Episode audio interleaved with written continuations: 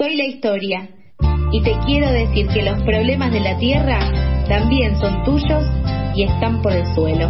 Bueno, recorremos el suelo contándote por qué el oso polar tiene sed y qué podemos hacer para alcanzarle un vasito de agua.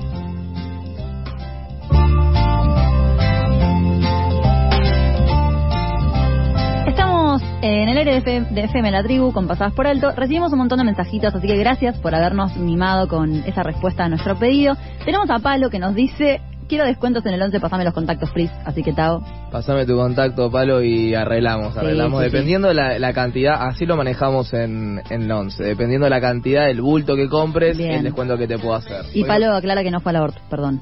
Yo, pero hoy me pongo la equipa por todo el equipo. Bien, muy bien. Y también nos dice que el primer mate no se olvida, el suyo era de vidrio y bordó porque jugaba en la uva. Em, también que acá hay una grieta linda, que el mate de vidrio no es un mate, es un recipiente, es lo que contaste Es lo que vos antes. el grupo de pasados. Eh, heavy, heavy, polémico. eh, Declaraciones. Muy absoluta, yo comparto. ¿Vos compartís? Y un poquito, sí. A mí no me molesta. Para hacer... Nada, a mí tampoco, pero bueno. Y dice que cree que en la definición del mate, el material forma parte clave del concepto y dice, hola pasadas, con un corazón. Le mandamos un besito enorme a Palo. Eh, ¿Yerba con palo o sin palo, Palo? Ah, buena pregunta. Buena esperamos pregunta. tu respuesta. Ofe también nos manda saludos, nos dice besos y abrazos desde el Calafate. Acá por ahora lindo día. Y recibimos un par de saluditos más, pero sin tanta información. Estuvieron más tímidos, tímidas. Les mandamos un beso a todos, muchísimas gracias por coparse. eh, y con esta hermosa cortina, eh, vamos a saludar a un querido amigo que no lo veo hace mucho tiempo, eh, que siempre nos deleita con su gran habla, con su poder de la conversación, con su cariño. Así que le mandamos un gran beso a este, ah, no, un beso a- de saludo, no de despedida, porque Claro, yo no me, ya, ya lo estaba echando yo. Eh, a nuestro querido Mijael Kaufman, ¿cómo estás, mija? ¿Qué tal? Muy buenos días. Qué manera de arrancar. Pusiste la vara alta, debo admitir. Yo iba viendo las caras de Mica y dije, qué complicado arrancar la columna así. No sé por dónde encarar. Ay, por favor, mija, vos abrís la boca y lo único que salen son flores y, y cosas que nos deslumbran. Una cosa de locos. Una cosa de locos. No tenía pensado arrancar este martes con tanta sonrisa. Te voy a empezar a llamar todas las mañanas, mi queridísimo bueno. Tao, para que, bueno, me saque sonrisa tras sonrisa, por favor. Bueno, pero ese servicio es pago. Es el Ah, premio. Está bien, está bien. Es todo pago, como en el 11. Hermoso país. uy, uy. No, así, me encanta, me encanta este martes. Eh, contame, mija, ¿de qué vamos a charlar hoy? Para el día de la fecha vamos a hablar del acuerdo de Escazú. Es un acuerdo que hemos nombrado en otras salidas al aire. Hace un par de semanas hablamos de que Latinoamérica y el Caribe son la región más peligrosa para los y las defensoras ambientales. Y desde ese lugar es que hace unos años, en el 2018, en la ciudad de Costa Rica, por eso el nombre del acuerdo de Escazú, se celebró lo que se conoce como el acuerdo regional sobre acceso a la información, la participación pública y el acceso a la justicia en asuntos ambientales en América Latina y el Caribe, un acuerdo que lleva más de cuatro años y que es fundamental para países como el nuestro, y en el que Argentina, por suerte, ha tenido un rol interesante, ha sido uno de los primeros países en ratificarlo, y de hecho, ustedes sabrán, mis queridísimos, Mica y Tao, que por privado les pasé un mapita de la CEPAL, que es el organismo que regula este acuerdo, y van a ver que en ese mapa vamos a poder ver los distintos países que son parte o no, aquellos países que han ratificado el acuerdo. Países que, por ejemplo, como Brasil, no lo han hecho todavía. Perú, Colombia y tantos otros ejemplos. Y ahí es donde las distintas organizaciones de esos países vienen reclamando que sus eh, gobiernos sean parte de este acuerdo, que lo ratifiquen, tal como lo han hecho países como Chile hace un par de meses con el nuevo gobierno y tal como lo ha hecho Argentina más allá del cambio de gobierno a nivel nacional. Pero, si les parece, metámonos un poquito más de lleno en qué es este acuerdo. Dale. Porque hablé de acceso a la justicia, participación y de acceso a la información. Uno de los puntos que regula es que en asuntos ambientales se garantice la participación ciudadana, que más allá de si los países, los 33 países de Latinoamérica y el Caribe, cuentan con normativa a nivel nacional sobre el tema o no, tienen que participar en los asuntos ambientales las organizaciones, la ciudadanía y toda persona involucrada o afectada de alguna manera. En el caso de Argentina, por suerte, tenemos muy buenas leyes al respecto, pero lo que hace un acuerdo como el de Escazú es redoblar la apuesta y también dar un paraguas normativo a nivel regional que eso le agrega, llamémosle, de condimentos a la hora de eh, pedir la garantía de derechos ante, por ejemplo, un tribunal en nuestro país.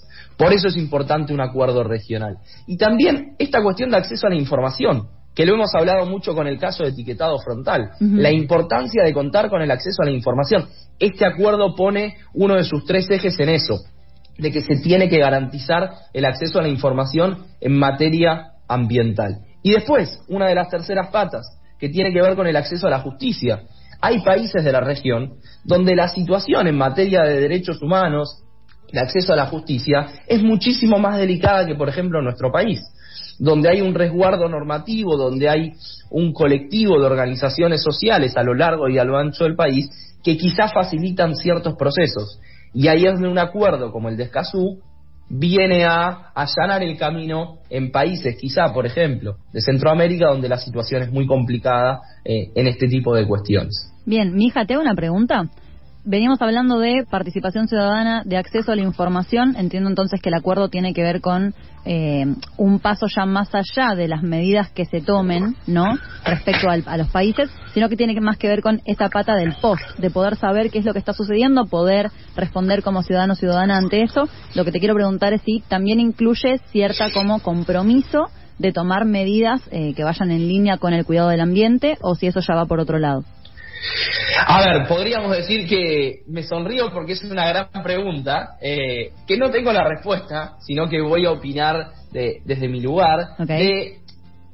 creo que inevitablemente un acuerdo que hace el cruce de derechos humanos y agenda socioambiental, inevitablemente va a generar que esta agenda sea más prioritaria y que por ende se ponga en el ojo el análisis de la cantidad de conflictos socioambientales que hay en la región.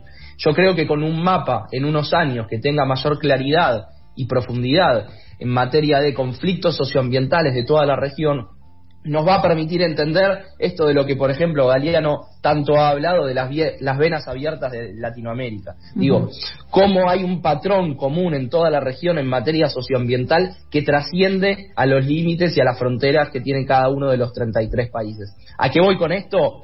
El acuerdo no lo tiene como objetivo directo abordar las problemáticas per se, sino que en gran parte se involucra con los defensores ambientales, volviendo a esto de es la región más peligrosa. Y es el primer acuerdo a nivel mundial que habla de defensores ambientales. Por eso también es un acuerdo significativo. Y ojalá que tomando esto que vos decís, Mica, todo este proceso traiga como correlato que también se ponga más en, el ojo del análisis la situación socioambiental de la región.